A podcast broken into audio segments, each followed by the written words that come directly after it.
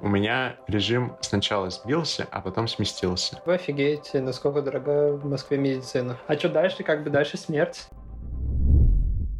Всем привет! Вы слушаете подкаст «Сливки провинции». Тут мы обсуждаем неочевидные стороны студенческой жизни. Подписывайтесь на нас в ВК, Apple подкастах, Яндекс.Музыке и остальных платформах. Э, сегодня мы поговорим про то, что изменилось в нас после того, как мы стали студентами. То есть вот прошло уже два года, мы уже всю жизнь повидали. Теперь будем обсуждать, что с нами такого интересного, какие с нами изменения произошли за эти два года. Я бы начал, наверное, с самого важного изменения денежный вопрос. Потому что как, как, да. когда ты становишься студентом, ты начинаешь считать свои расходы. Резко начинаешь. Прям Резко так, начинаешь. с первого похода в магазин, когда тебе нужно закупить там всякие тряпки, мыло, шампунь э, и все такое, ты понимаешь, что это все стоит. Жесть как много, оказывается. Тебе тут открывается мир пятерочек, скидок и... Диксонов. Ну, Диксон, да, но не всегда он есть рядом с домом, но пятерочка норм. Да, это больное такое погружение в мир взрослый, знаешь, как так прям об асфальт, как будто тебя бах. Заводишь себе 10 скидочных карт. Да. А, в каждом магазине, в который приходишь. А, и обязательно что-то покупаешь по акции. Без этого уйти нельзя. Вообще все по акции ты покупаешь, скорее всего. Либо там типа бренды для каждый день, или что у Диксона какой бренд, я не помню. У него есть свой, нет? Есть. Дикси просто. Дикси просто, Дикси да. так называется. Да, это жесть жесткая. Еще все растет очень быстро. За два года, сколько мы были, по-моему, цены очень быстро выросли. Да, ты, ты еще начинаешь запоминать, что сколько стоит. Да, со временем. И когда происходит какой-то экономический не коллапс, а, так скажем, рост вниз, экономический рост вниз, то ты ощущаешь это прям как обычный гражданин своей страны. А не так, что мама тебе сказала, блин, что подорожало, все, ну ты так прослушал и забыл про это. Реально ходишь в магазин каждый день, ну не каждый, там через день, и смотришь на это все и плачешь. Я перестал есть хлеб. Да, я тоже. Не знаю, может, потому что, типа... Ну, я его никогда не ел. Стал жить один, а, но... Или потому что такой прихожу, целая буханка такая дорогая, и скипаешь. Я перестал есть мороженое. Это будет боль для любого человека, переехавшего из маленького города в Москву, что здесь мороженое стоит в районе типа 80 рублей за любой кусок обычный. В отличие от челнов, которых... Да, за 30 можно купить спокойно. За, за 30 хорошее, за 15 самое дешевое. Притом, другая неожиданность, что, в принципе, остальные продукты стоят плюс-минус так же, как в, ну, типа, в городах. Даже дешевле иногда. Да, иногда дешевле. То есть плане обычных продуктов вы не будете гораздо больше тратить. То есть там базовые продукты, яйца, хлеб, мясо, все будет стоить так же. Ну, там сникерс, какие-нибудь шоколадки и все такое. Все будет стоить примерно так же. Но как вы только дойдете, блин, до, до киоска с мороженым, просто офигеете. А до киоска с мороженым или до пельменей? Пельмени стоят дороже? Ну, я просто пельмени не покупал в челнах. У нас есть челный хлеб. А, ну да. А, если у вас э, вылетит пломба, или начнет болеть зуб, не дай бог вам, в общем, чтобы у вас начал болеть зуб. Это все стоит крайне дорого. Если вы какой-то мнительный человек или очень сильно печетесь о своей здоровье, или просто больной человек, Нагло. то вам будет очень-очень больно. Да, конечно, вы можете отстаивать какие-то очереди в бесплатных клиниках, э, но это всегда... Ну, в МГУ это больно, так скажем. В МГУ? Да. И в вышке тоже это было хреново, потому что у нас была очень плохая поликлиника, которую мы приписывались, когда жили в Одинцово. А, ну это если в Одинцово, да, но если вдруг... А хотя не знаю, да, наверное, около общак, может быть, не очень. Да, там обычно очень плохие маленькие поликлиники, где ты пройдешь 7 кругов ада перед тем, чтобы что-то сделать. Бывает, что сделать что-то нужно достаточно быстро. Да, поэтому вы осознаете, что, что это все очень дорого. Ну, если что, в Подмосковье просто будет дешевле. В Москве будет дешевле, да, это правда. И, в принципе, наверное, качество услуг не особо пострадает. Да, да. Вы, наверное, достаточно неожиданно будет то, что транспорт в Москве стоит дешево, если, ну, общественный транспорт. Стоит дешево, если у тебя есть социальная карта. Ну, если ты студент, то у тебя есть социальная карта. Не, ты можешь ее не оформить, ты можешь забыть. Ну, дурак, значит, если вы не оформили. Но любые групповоды или кураторы всегда рассказывают про это. И во всех пабликах студенческих комитетов всегда, конечно, напишут о том, что вот там-то, там-то нужно оформить карточки. Потому что по ним, ну, действительно, вы будете экономить просто тонну денег. Да, это очень заметно, что в первый месяц, пока эта социальная карта оформляется, вы на тройку бросаете одну сумму, А потом Да. окажется, что все раза в четыре дешевле, если пользоваться Да. социальной. Э, Бары, рестораны, кафе, все стоит очень дорого, поэтому зачастую, если вы окажетесь вне своей, вне своей общаги и вуза и захотите поесть, то ну, вы поедите в Маке, скорее всего, Ну, или в БК. Паша немного драматизирует, но Нет, ну вы можете потратиться на любой другой кафешку, но любая другая кафешка будет заметно дороже. заметно дороже. Если не правда. рассчитывать там на бизнес-ланч и все такое. Да, ну, потому что на самом деле даже в хороших заведениях всегда можно ходить, ну, даже в центре можно ходить в хорошие заведения, которые сопоставимы будут по стоимости с фастфудом, да, но еда там будет приличнее. Ни разу таких не находил. На всякий случай скажу. Не знаю, где ты их находишь. Мне было крайне сложно такие находить хоть где-то. Возможно, я как- как- как-то не так ищу, но да. А, может, ты как-то планируешь специально свой бюджет? М, Ну так, скажем, я плачу всегда все одной карточкой и уже, наверное, несколько лет не пользуюсь наличкой от слова почти совсем. Поэтому за меня рассчитывает мой банк мои траты. И несколько раз в месяц я просто открываю, смотрю, сколько я потратил, и понимаю, что надо ли там лишний раз, можно ли лишний раз там сходить условно куда-то поесть, или наоборот лучше приготовить дома, что-нибудь такое. Ну, то есть сказать, что у меня какие-то прям жесткие стоят рамки, наверное, нет. Но так, я просто слежу несколько раз заходя и смотря, сколько я уже потратил.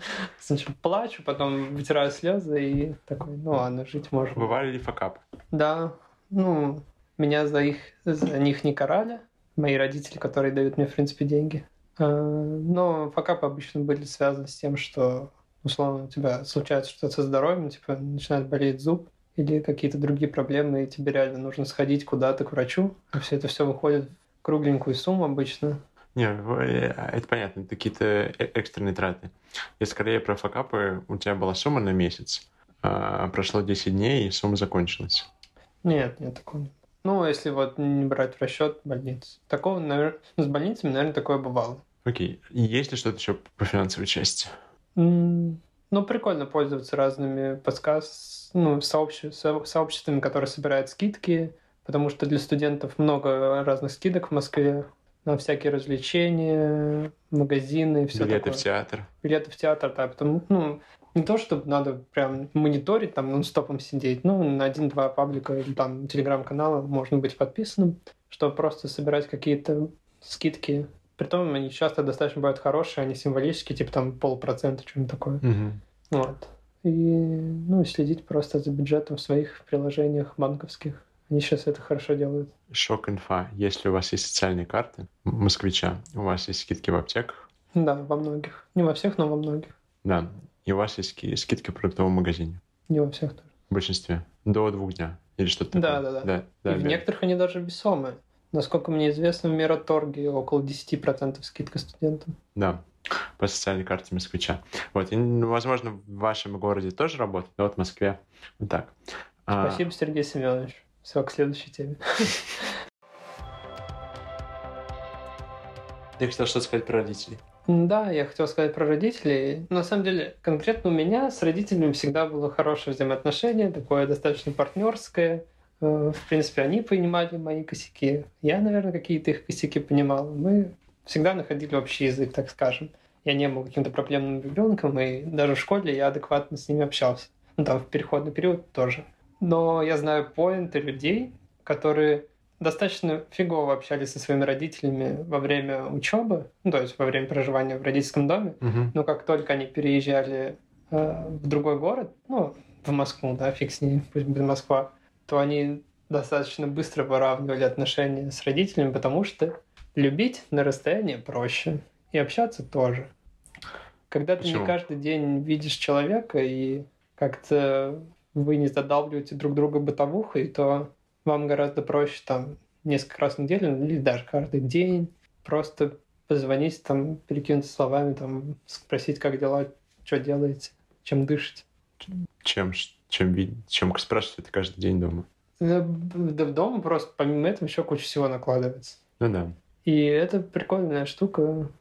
Так что, если вдруг вы прям ненавидите своих родителей, то просто едете в другой город, у вас будет э, э, вполне официальная причина, вы едете учиться, и родители вас поддержат, скорее всего, в этом, потому что у нас в России достаточно трепетно родители относятся к образованию детей и готовы в это вкладываться сильно. И у вас будет все хорошо. Вы будете на расстоянии очень вполне нормально друг к другу относиться. Вспомнил случайный кейс, как э, наш знакомый знакомого хлопнул дверью, сказал, я начинаю новую жизнь, уехал, и потом все репостили с паблика, куда он пропал. Да, да. Улучшил отношения, видимо. Но потому что он не уехал по запланированной дорожке. Не в ВУЗ он уезжал, а просто хлопнул дверью и ушел в другой город жить. Да, это правда. Если бы он планомерно, как все это делают, после школы поехал в ВУЗ, то, наверное, было бы все проще. Я в один ряд поставил отношения и с другими людьми, со своими старыми знакомыми, что тоже начинаешь как-то к старой дружбе относиться чуть по-другому, я бы сказал, даже... Более философски, я бы сказал. Философски, сознательно. Да. То есть ты понимаешь, что да, вы можете там энное количество месяцев совсем не общаться, но как только вы встретитесь, вы вполне найдете общий язык, у вас будет чем поделиться. И, в принципе, это все еще ваш старый знакомый или друг. Да, и это круто. Да. Нету такого, что вы там не общаетесь, потом как два незнакомых человека такие, о, я тебя не помню, иди нафиг. Так что да. А как тебя зовут? Как тебя А это точно ты? Ты просто по-другому выглядел. Тайм-менеджмент вас убьет, скорее всего, если вы поступите в жесткий вуз. Почему? Это, наверное, самое первое, к чему вас, может, жизнь-то и не готовила совсем. Что вам все нужно делать самому, особенно если вы живете в общаге. Если вы москвич поступили в московский вуз, наверное, это будет гораздо проще. Чуть по-другому восприниматься, да. Все-таки вы привыкли к городу, вам никуда не надо приезжать э, и все такое. А если вы живете еще в общаге, вам нужно будет разом готовить, стирать, убирать, делать уроки. А если вы еще и ну, учитесь в какой-нибудь вышке, то вам еще на полтора часа ехать туда, полтора часа обратно. И между этим вас зовут сначала выпить пиво там, потом выпить пиво тут. И вы будете разрываться просто люто. В итоге всегда будешь выбирать последние два пункта, да? но тем не менее. Да. Тайм-менеджмент, не знаю, мне казалось, это не так сложно. Да ты просто лютый тайм-менеджмент менеджер. Мне, мне, наверное, очень рано пришло, э, во-первых, осознание того, что того, что я хочу делать, э, того, что я хотел бы сделать, гораздо больше, чем того, что я могу сделать. Поэтому я стал как-то проще отказываться от некоторых своих дел и как-то проще а, расставлять приоритеты.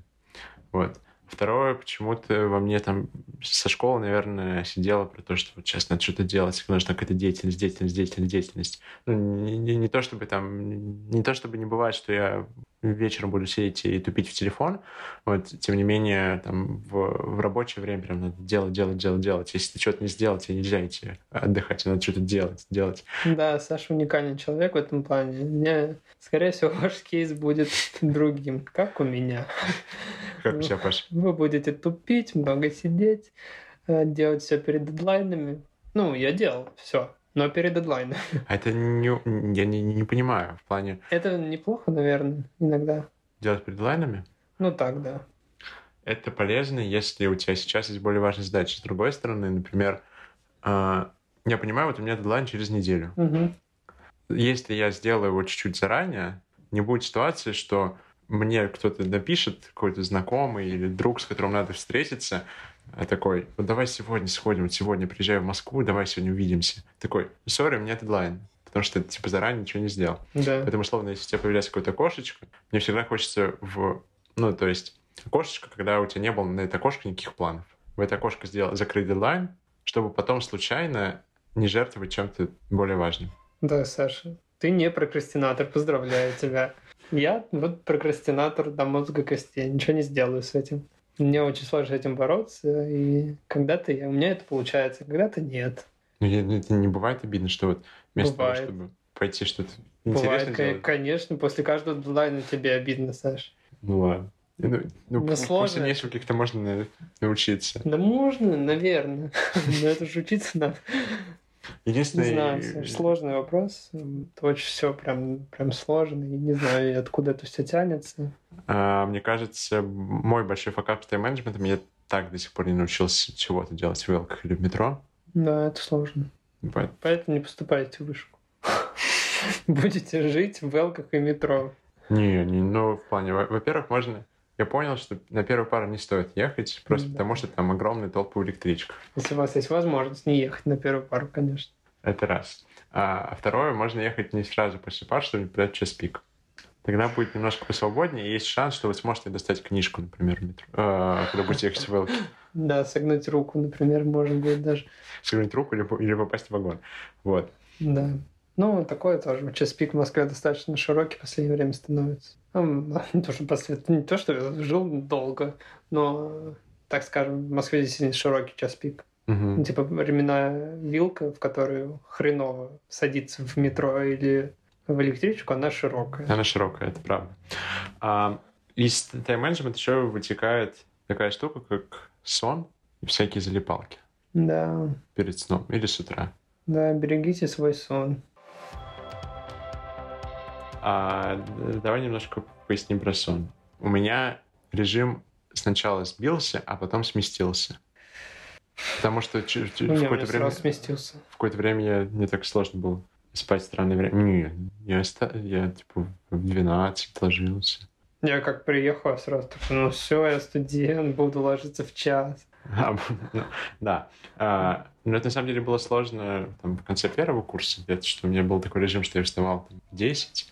Вот. А, Ну, сон очень сложная штука, и за ним сложно следить, потому что, особенно если вы сова, вы всегда, особенно если вы сова и прокрастинатор, то вообще можно не сразу умирать. Это комбо. Вы будете все оставлять на вечер, ночью сидеть что-то делать, у вас будут уставать глаза, спина, все будет уставать. Мы похожи на стариков, Паш, давай Да. что-нибудь позитивное скажем. Потом будете ложиться спать и еще залипать в телефон, потому что у вас только пришли силы, вроде вам тут это хочется еще делать и делать.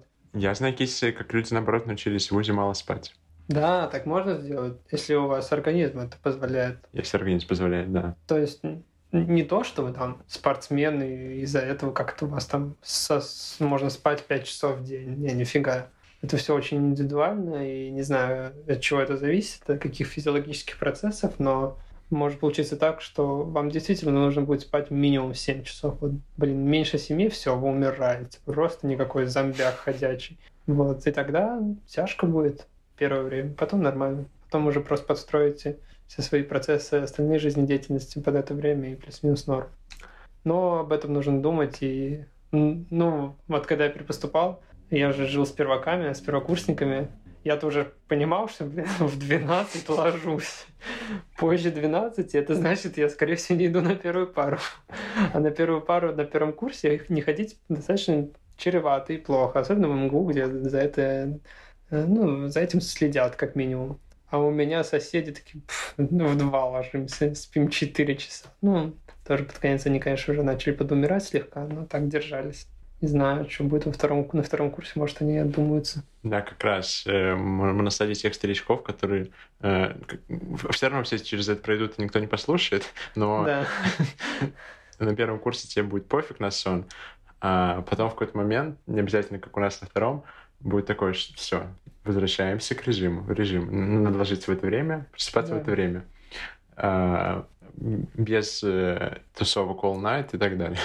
Ну, это все можно делать, но ты должен понимать, ты должен заранее просчитывать, что если ты тусишь сейчас ночь, то у тебя следующий день почти весь минус. Ты проснешься, тебе будет хреново, тебе там нужно будет попить, опять поспать, и все, у тебя минус день. Минус день. Такое можно делать, но редко. Ну, то есть на постоянке такое проворачивать достаточно сложно. Организм быстро за это накажет, скорее всего. Ну, если вы робот, машина. Да, если вы робот и машина, то, наверное, можно. И стоит понимать, что вот иногда со сном идет э, счет типа на час, да, вот час я пос- не посплю, и это будет типа круто. Но на самом деле нифига не так. Ты поспишь на час меньше, но у тебя условно все утро будет просто никакое. Мгм. Ты будешь не работоспособен, ты отложишь какие-то дела на потом, в итоге много чего не успеешь, а всего лишь нужно было на час больше поспать. Да, да. А об этом многие забывают. В школе, мне кажется, мы там гораздо больше сидели на ютубчике. И в школе М, кто-то гораздо больше Это не делал? раздражители, это вообще лучшее, что в жизни есть. Дота, Ютуб, вот это все. Майнкрафт, Майнкрафт, ну, в смысле, раздражители. Это просто это какого-то киллеры, тайм-киллеры, да. Тайм, параллельно таймбернеры. убивающие ваш тайм-менеджмент. Да, э, старайтесь прекратить это все еще в одиннадцатом классе, иначе вы, скорее всего, не сдадите нормально ЕГЭ или там не выиграете Олимпиады. От этого, если вот с, тайм, с хреновым тайм-менеджментом, с хреновым сном еще можно затащить Олимпиады и выиграть ЕГЭ, выиграть ЕГЭ и затащить Олимпиады, опять то же самое сказал, да? Блин, ну вы поняли, то вот э, с убиванием время на игры, YouTube, сериалы, что еще, ТикТок, да, молодежная штука такая. ВК-клипы. ВК-клипы, да. То с этим будет мало шансов. Вы будете слишком много времени на это все тратить. А... Это прям реально идет на части дня. Вот ты можешь тратить там одну пятую дня на игры или там на YouTube. И с таким, типа, с, с, с, с такими затратами вряд ли что-то полезное можно делать. Я бы про себя сказал, что и, и единственное, во что я залипал, может быть, ютубчик, но скорее у меня были такие подписки, которые постепенно так становятся либо скучными, либо уже что-то неинтересное. Да, YouTube, люди наверное, самый выпускать. безопасный из всего этого, что есть. Люди просто выпускать, и как-то не находил ничего нового, поэтому я, наверное, в него не так сильно залипал. Может быть, в инсту какую-нибудь, ну тоже, на, знаешь, когда появляется много дел, уже такие мелкие вещи, которые ты можешь делать в дороге, там YouTube, э, YouTube, инст, как начинаешь ими меньше пользоваться, просто потому что появляется больше дел. Я Вообще, еще не могу сказать про игры. Вы, наверное, должны знать с какого-то там возраста типа 18 лет, когда у вас уже появляются какие-то там э, сложно объемлющие цели, которые нужно сложно и долго выполнять. Вы должны знать, насколько вы зависимый человек от всего. Ну, там, будь то игры, сериалы, ВК, потом начнется алкоголь и, не знаю, там, всякое такое. Вы просто должны знать степень своей зависимости, как бы рассчитывать все из этого. То есть вы понимаете, что сейчас вы начнете смотреть сериал, то, например, я, я очень зависимый человек, я понимаю, что... Ну, раньше я не понимал, но с какого-то момента я понимаю, что я начинаю смотреть сериал. Угу. Скорее всего, я захочу его проглотить разом. То есть я буду каждый вечер, вот как только я начну, я, скорее всего, буду каждый вечер приходить и там просто захлеб смотреть серии. Ну, если это, конечно, не ужасный сериал, но вряд ли я его начну смотреть, потому что я не посмотрел все хорошие сериалы до этого. Я буду их смотреть хорошие. Значит, типа, скорее всего, они мне понравятся, и, скорее всего, я буду реально просто убиваться об них. Мало кто знает, Паша посмотрел «Игру престолов» за сутки. Да, я их посмотрел не за сутки, конечно, это было типа там 7 дней. Э, я посмотрел всю «Игру престолов». Это было очень плохо, и в это время я еще учился. В X полтора. Нет, Нет вы в X05, хотел сказать. Да, нет, это была обычная скорость, да. И вы должны рассчитывать на это, и поэтому, если вы такой человек, то играть в игры на первом курсе в хорошем вузе это вполне склон, ну, типа, это вполне подписывает вас, типа, беда, на беда. пересдачу как минимум. Поэтому, да, be careful. Очень много случаев, когда люди вылетают из-за этого из вуза. Вообще в ВУЗе есть такая э, граница, когда вот ты приходишь с крутыми знаниями из школы, ты вроде сидишь на первых парах в ВУЗе, и тебе кажется все таким легким, простым, и совсем незаметно поступает та грань, когда ты уже ни хрена не понимаешь, а все люди, которые с тобой пришли, может, более херовым бэкграундом, они спокойно ее плохим. проходят. Да, более плохим бэкграундом, они спокойно ее проходят, а ты идешь на пересдачу. Потому что, потому что момент. забил, да, забил на учебу. Э, да, Паша сказал важный point, что стоит не пропустить этот момент, когда, особенно олимпиадникам, тот момент, когда э, старых знаний перестанет хватать. Да, старых знаний перестанет хватать и получать что-то новое, потому что все столкнутся с тем, что на первом курсе сначала будет проходить что-то, что они уже знают. Да, потому что школьная программа слишком разрозненная. Угу. В одной школе вы можете там, дай бог, пройти логарифмы, чем такое. В другой вы уже там начнете матанализ проходить. Заканчивать. Заканчивать, да. А придя в ВУЗ, все заново будут под какой-то один общий стандарт, потому что ну, ВУЗ не может рассчитывать только на одних и не, ну, совсем не брать в расчет других. Угу. Поэтому для всех такое будет, и важно не пропустить этот момент, когда вот так пах, и все. А ты уже тут пропустил там, тут, здесь. А ты уже не школьник. А ты уже не школьник, ты уже идешь на пересдачу и как бы построить глазки своему учителю и сказать, ну, можно троечку. Скорее всего, во многих вузах не получится.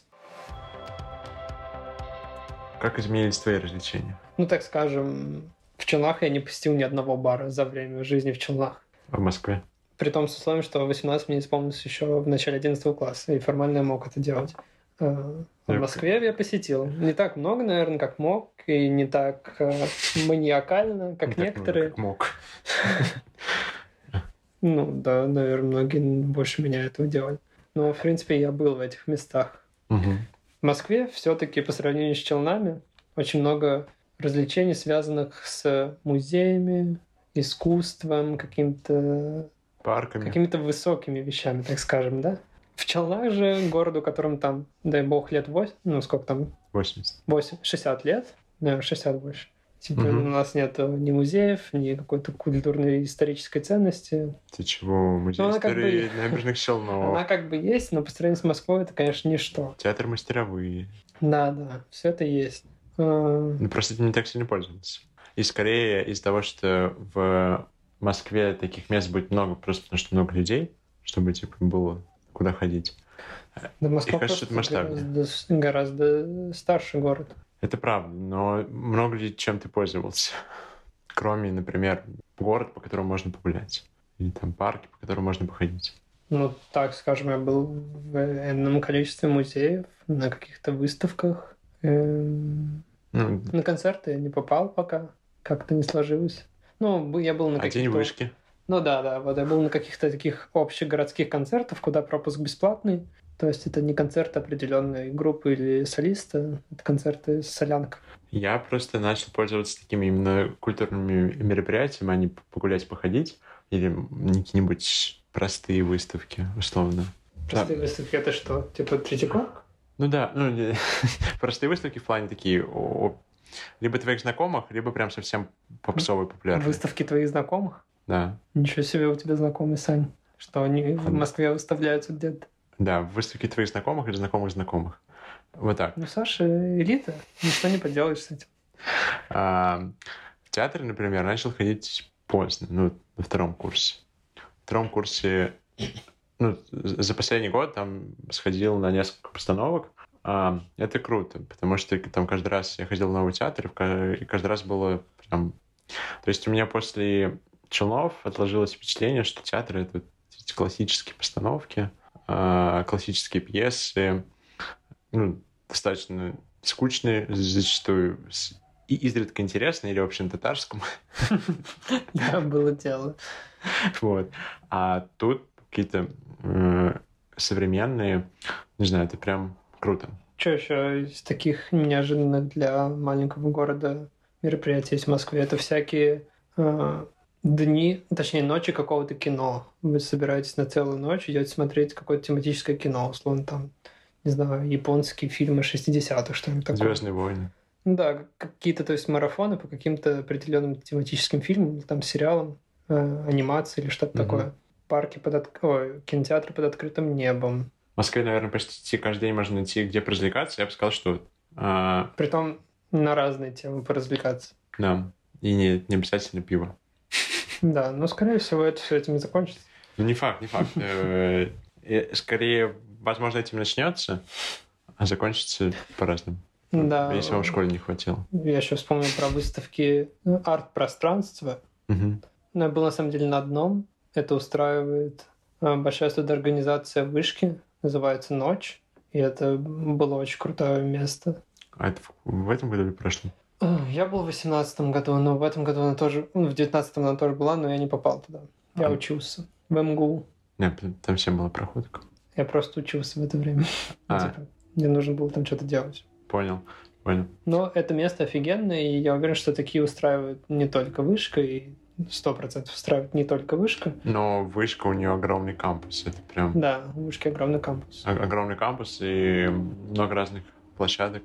Кино, искусство, музыка. Да, да, то есть студенческие организации тоже много всякого движа устраивают, и вполне интересного, а не такого карикатурного, типа там собраться попить чай, что-нибудь такое, да. Не знаю, что. Приехал в родное село. Квесты по всему городу, очень веселая штука. Не квест-румы, а именно квесты, когда По бегаешь городу? по городу, да. Да, да. И из-за того, что Москва достаточно исторически наполненный город, то это очень интересно. Особенно, когда ты приезжаешь из другого города и совсем ничего не знаешь об Москве. Да просто ходить изучать разные улицы, Да. э, закоулки. Это вот, вот это прям развлечение надолго. Да, это правда. Были у меня периоды в жизни, когда я просто один уезжал из своего Одинцова подмосковного в центр Москвы и ходил по этим уличкам под музычку. Очень круто было. Нет. Звучит, звучит грустно. Да, достаточно. грустно так и было. Паш, у тебя еще была важная мысль про рубеж. Что студенческое студенчество воспринимается как рубеж. Дальше только пропасть. Там мысль, конечно, не такая была грустная, но Саша почему-то ее так вывернул. Видимо, он так думает. М? Саша, ты так думаешь? Да. А, ну ты расскажи мысль. А, мысль такая, что студенчество — это последняя ступенька в твоей жизни, относительно продуманная другими. То есть она, в принципе, понятна, прозрачна, запланирована. Ну, если ты там не косячишь, не вылетаешь из вуза, то ты понимаешь, что вот ты там 4 года, у тебя есть время, когда ты просто учишься, на тебя не особо кто-то давит, ни родители, ни общество, ни твои друзья. И ты, с одной стороны, понимаешь, что, блин, это студенчество, в это время нужно кайфовать, тусить, знакомиться с людьми, и в то же самое время тебя догоняет то, что ты как бы уже должен сделать свой стартап, пройти там энное количество стажировок, поработать там, здесь, тут, и вообще уже там с третьего курса можно вполне уходить на full тайм работать куда-то, и это очень сильно тебя в мозгу как бы конфликтует, и ты такой, блин, я хочу тусить, я хочу учиться, а хочу там работать. Поэтому настраиваем тайм-менеджмент. Да, поэтому мы отсылаем предыдущие части подкаста. Но, так скажем, в сутках всего еще 24 часа, и поэтому вы все равно что-то не успеете сделать. И это грустно. Я бы сказал, что с первым, э, первая мысль про то, что э, это последний период жизни, который продуман за вас. Э, наверное, у, у некоторых э, заканчивается гораздо раньше, Типа не после студенчества, может быть, во время студенчества или после 11 класса. Ну, продуман за вас не вашими родителями, а обществом, типа. В плане... Ну, в плане ты понимаешь. Ты... Ой, ну это, это, это тогда с всеми согласен, потому что дальше там есть накатанная дорожка. Ты же не первый из вуза выпускаешься. Ну да, но вот именно про эту накатанную дорожку у нее такая уже плохая коннотация, понимаешь? То есть про накатанную дорожку после вуза, это такой, типа, а, ну, как бы, да, ну, ну, надо было там замутить что-то туда-то, куда-то прорваться, добиться. А пока ты в вузе, типа, ни общество, никто тебя не требует каких-то сверхвысот. Все очень просто? Все очень просто. Ты учишься, Хорошо. постигаешь какие-то науки, и это просто достаточно понятно. Ты с детства знаешь, что вот это придет, и ты это сделаешь, ну там с большой вероятностью. А что дальше, как бы дальше смерть, никто не знает. Ужас. Ты говорил, что мысль будет не грустной. Да. Тогда я с тобой согласен. Да. И давай, наверное, заканчивать. На плохой ноте, как обычно. Можно добавить позитивчик. В да. студенчестве вы будете более самостоятельные. У вас, да, будет... у вас будет вполне спокойное отношение ко многим вещам, более спокойное. Вы будете свободны, в отличие от России. Да, на этом мы закончим. Нет Беларуси. Нет, Белоруссия будет свободна. А на этом все. Спасибо за прослушивание. Не забывайте оставлять свои отзывы на всевозможных платформах и подписывайтесь на наши аккаунты в социальных сетях. До встречи!